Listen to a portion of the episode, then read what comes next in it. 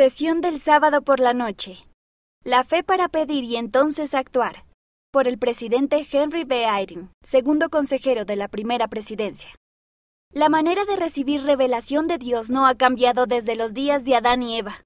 Ha sido la misma para todos los siervos llamados por el Señor desde el comienzo hasta la actualidad. Es idéntica para ustedes y para mí.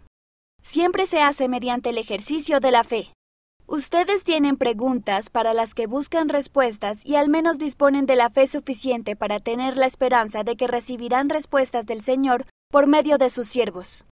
No tendrán la oportunidad de preguntar directamente a los discursantes, pero sí pueden preguntar al Padre amoroso en oración.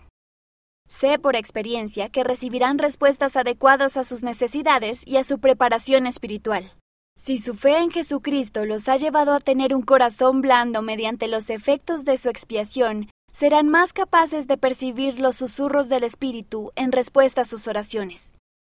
Así como nuestra fe en Jesucristo nos habrá llevado a acudir al Padre en busca de respuestas, esa fe también habrá propiciado suficientemente el toque delicado del Salvador para que oigamos sus instrucciones y tengamos la determinación y el ánimo de obedecer. Testifico que la roca sobre la cual nos encontramos es nuestro testimonio de que Jesús es el Cristo, que esta es su iglesia, que Él dirige en persona, y que el presidente Russell M. Nelson es su profeta viviente en la actualidad. Ruego que ustedes puedan tener ese mismo testimonio. Mira el discurso completo en conference.churchofjesuschrist.org. Pide. Entonces actúa. Presidente Henry B. Eyring